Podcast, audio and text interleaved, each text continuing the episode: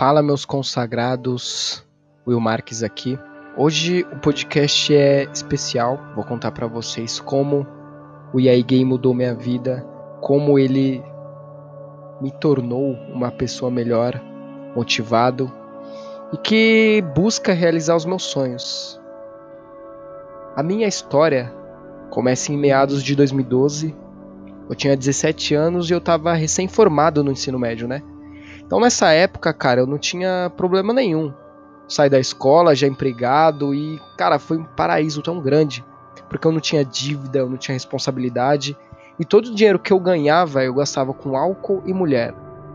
Álcool e mulher. Eu não pensava nem um pouco em correr atrás dos meus sonhos. Eu tava nem aí, velho. Eu só queria ficar na internet vendo memes. E era isso, cara. Só que com o passar do tempo, isso foi se tornando algo vazio. Sabe? Eu me sentia sozinho vendo os memes. Eu não tinha ninguém para ver os memes comigo, eu não tinha ninguém para dar risada comigo.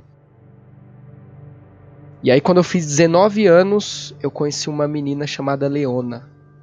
Roqueira, curtia 30 Seconds to Mars que nem eu, que até hoje é minha banda favorita. A gente cantava todas as canções, assistíamos Game of Thrones juntos. E a gente começou a namorar, velho. E claro, os menes, né? Foi um relacionamento lindo, sabe? E como já era da internet, das redes sociais, lá para 2014 eu coloquei na cabeça que eu queria ser famoso e trabalhar na internet, quem sabe um dia ter um programa de TV. Eu ouvia muito podcast também, então pensava, cara, eu quero ter um podcast, eu quero fazer um podcast, eu quero fazer as pessoas rirem, igual eu faço a Leona rir. Então comecei a fazer muita página de humor, né? Eu não tinha ainda, não sabia como fazer o podcast ainda. E a Leona, cara, ela sempre me ajudou, ela sempre me apoiou, tava ali comigo, sabe? Era meu sonho criar, produzir, editar, fazer as pessoas rirem, fazer podcast. E ela, cara, ali do meu lado, velho. A gente ria junto com os menes da Itelândia, a gente ria com os memes da Spider-Man. A gente via vídeos no YouTube na época que nem tinha youtuber famoso ainda. A gente via vídeo de gordo caindo, essas coisas. E a gente era tão feliz, cara. Todo dia ela vinha pra minha casa, a gente tomava café e ria dos memes. Era um ritual. Tudo girava em torno dos memes tudo, tudo, até briga. A gente brigava para saber qual era a melhor página de meme. Só que, cara, eu me envolvi tanto com os memes, com as páginas, que eu fiquei viciado. Então, esses últimos meses com ela foram muito conturbados por causa do meu vício, né? E ela sempre falava: Will, um dia você vai me perder. Mas, mano, eu nem dava atenção, velho. Eu cagava. Às vezes eu xingava ela e falava kkkk, mano, mulher. Mas eu aprendi que a vida pode te dar, mas ela também pode te tirar. E eu lembro até hoje da data. Era dia 15 de novembro de 2014. A gente estava indo no cinema e eu, como sempre, ali no celular, viciado nos meus memes. A gente entrou no ônibus e o motorista estava dirigindo muito rápido. Às vezes ele dava umas freadas muito bruscas. E eu lembro dela me olhar, cara. Aquele olho, aquele olhar que ela tinha lindo, que foi no fundo da minha alma. Aquele olhar carinhoso, aquela boca sexy, meiga, me dizendo: Will, me segura. Will, tô desequilibrada. Eu caguei, velho. Não dei nenhuma atenção, ainda fiz uma cara séria. E ela me olhou de novo, porque ela não tinha a maldade. Ela gostava tanto de mim que ela não via maldade mesmo quando eu era um lixo com ela. Então ela me olhou segurando o riso e falou: Nossa, Will, tá tão sério por quê? E deu uma risada. Eu não ri. Sabe aquele filme Premonição?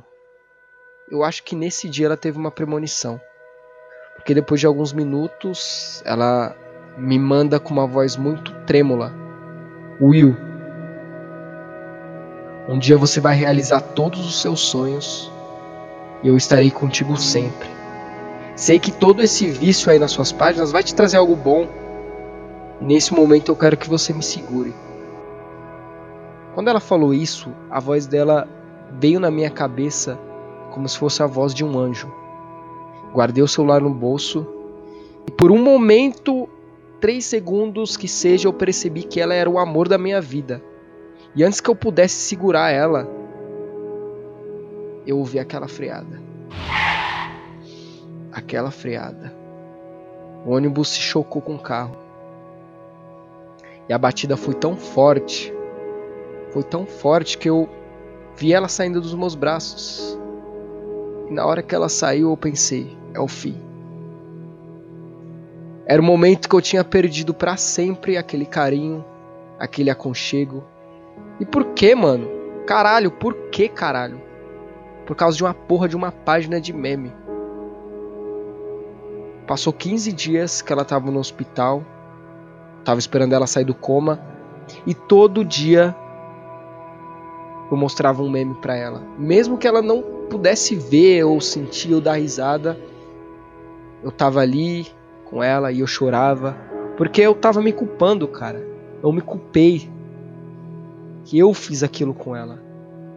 Eu fiz aquilo com ela. Eu fiz aquilo com ela.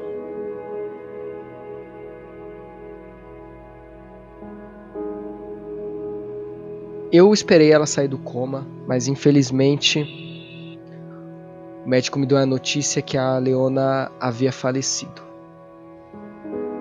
A notícia foi devastadora. Eu entrei em depressão profunda, velho. Quem que vai ouvir 30 Seconds to comigo? Quem que vai me apoiar? Quem que vai ver os memes da Itelândia? Montagens Mil Grau, do Brizola Memes? Com quem diabos eu vou rir? Aliás, nada me fazia rir, velho. Eu comecei a ficar sério. E quando ela morreu, a única coisa que eu pensava era: por que estou tão sério? Não demorou muito para começar a usar droga, porque, como eu falei no começo, já era muito viciado no álcool. E fugir da realidade e da culpa de perder o amor da minha vida, eu comecei a usar droga, muita droga. E quando eu abri o meme Gerson traz a cachaça, que hoje ela não está mais aqui, eu chorei muito. Aliás, nenhum meme, nenhum vídeo, nada me fazia rir. Ao menos tirar um sorriso, velho, da minha cara. Nada, nada, nada me fazia rir. Eu me sentia tão culpado que eu nunca ia me perdoar, velho. O suicídio era realidade. Três, quatro semanas eu com certeza ia me matar. Eu comecei a usar tanta droga, comecei a vender as coisas em casa que a minha mãe simplesmente não aguentou mais e ela me expulsou de casa. Então eu fui morar na rua. E tudo que eu comia era resto, como se fosse aqueles pombos de Osasco comendo migalha. Minhas páginas estavam no limbo. Nunca mais eu postei um meme, nunca mais postei em grupo. Nunca mais eu achei um sentido para minha vida.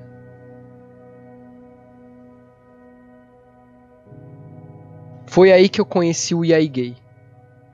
Ele entrou na minha vida como Jesus entrou na vida dos apóstolos. No dia 1 de outubro de 2018, eu estava dormindo numa rua suja. Do lado estava um cachorro que a gente chamava de Messias. O homem passou do meu lado rindo pra caralho. Eu lembro que eu ouvi e pensei, mano, por que, que esse cara tá rindo, bicho? A vida é uma merda. Por que, que esse cara tá rindo? Que, que, que retardado. Só que esse homem era ninguém mais, ninguém menos que Albert Einstein. E ele deixou o celular cair do meu lado. Eu, educado, pensei: vou pegar o celular, mas eu só vou devolver se ele me dá dinheiro para eu comprar droga, né? Óbvio. Eu só pensava na droga. Foi quando eu vi ele, cara. Eu vi o Coringa.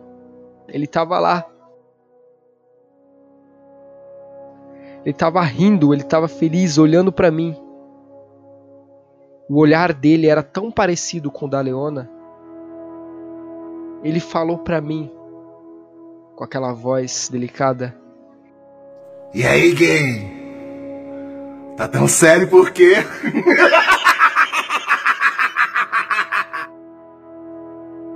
eu não sei explicar, velho, o que, que eu senti. Mas foi algo tão parecido com a mesma sensação de quando eu conheci a Leona. Tão parecido. Foi a mesma frase que ela me disse naquele ônibus. Eu fiquei tão em choque. Meu coração acelerou e eu simplesmente desmaiei. Nesse momento, tudo ficou preto. Nesse momento, eu entrei em transe. Eu senti a mão da, da Leona na minha cabeça. Eu juro, eu juro que eu senti. E eu vi aquela risada. A mesma risada de quando a gente vê os menes. E sua voz disse para mim: Will, eu acredito em você e eu te perdoo. Agora sai daqui, sai daqui, levanta, levanta e vai realizar os seus sonhos. Você tem tanto potencial.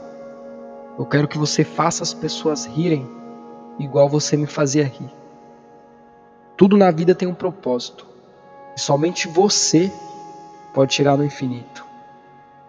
Eu estarei cantando e dançando contigo nos seus sonhos, nos teus pensamentos. Quando você fazer um meme, eu vou te dar a ideia. Eu vou te guiar. Você vai ajudar as pessoas, igual você me ajudou. Você não tem culpa, você não tem culpa. Você vai contar comigo sempre.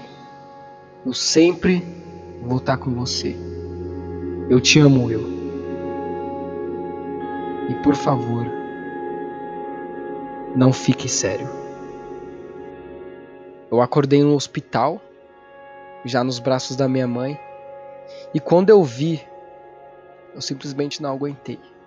Eu chorei, chorei muito e gritei: Mãe, ela me perdoou, mãe. Ela me perdoou. Depois disso passou uma semana e eu criei a Menes de baixa qualidade. Consequentemente, eu criei o podcast de baixa qualidade. E hoje as pessoas me mandam mensagem dizendo que de alguma forma eu alegro a vida delas. Que os meus podcasts fazem elas rirem e que os minutos de humor faz com que elas esqueçam, mesmo que seja temporário, os seus problemas. Então, todo dia antes de gravar, antes de fazer um meme, eu coloco o vídeo. E aí, gay, tá tão sério por quê? E eu vejo esse vídeo como se a Leona tivesse do meu lado. E nós dois rimos. Eu olho para o céu e eu consigo senti-la. Então tudo que eu tenho para falar agora é obrigado. Obrigado e aí gay. Obrigado e aí gay. Eu te amo. eu te amo.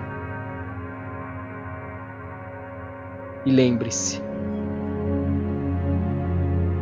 por que está tão sério? Lembre-se dessa frase e sorria. Não fique sério. Acredita no teu potencial. Obrigado.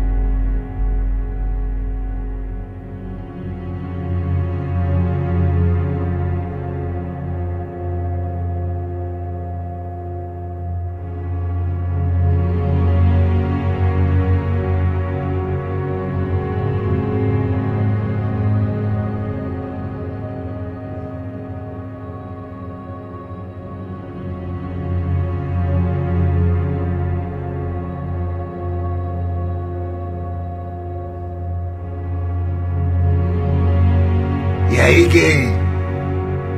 Tá tão sério por quê?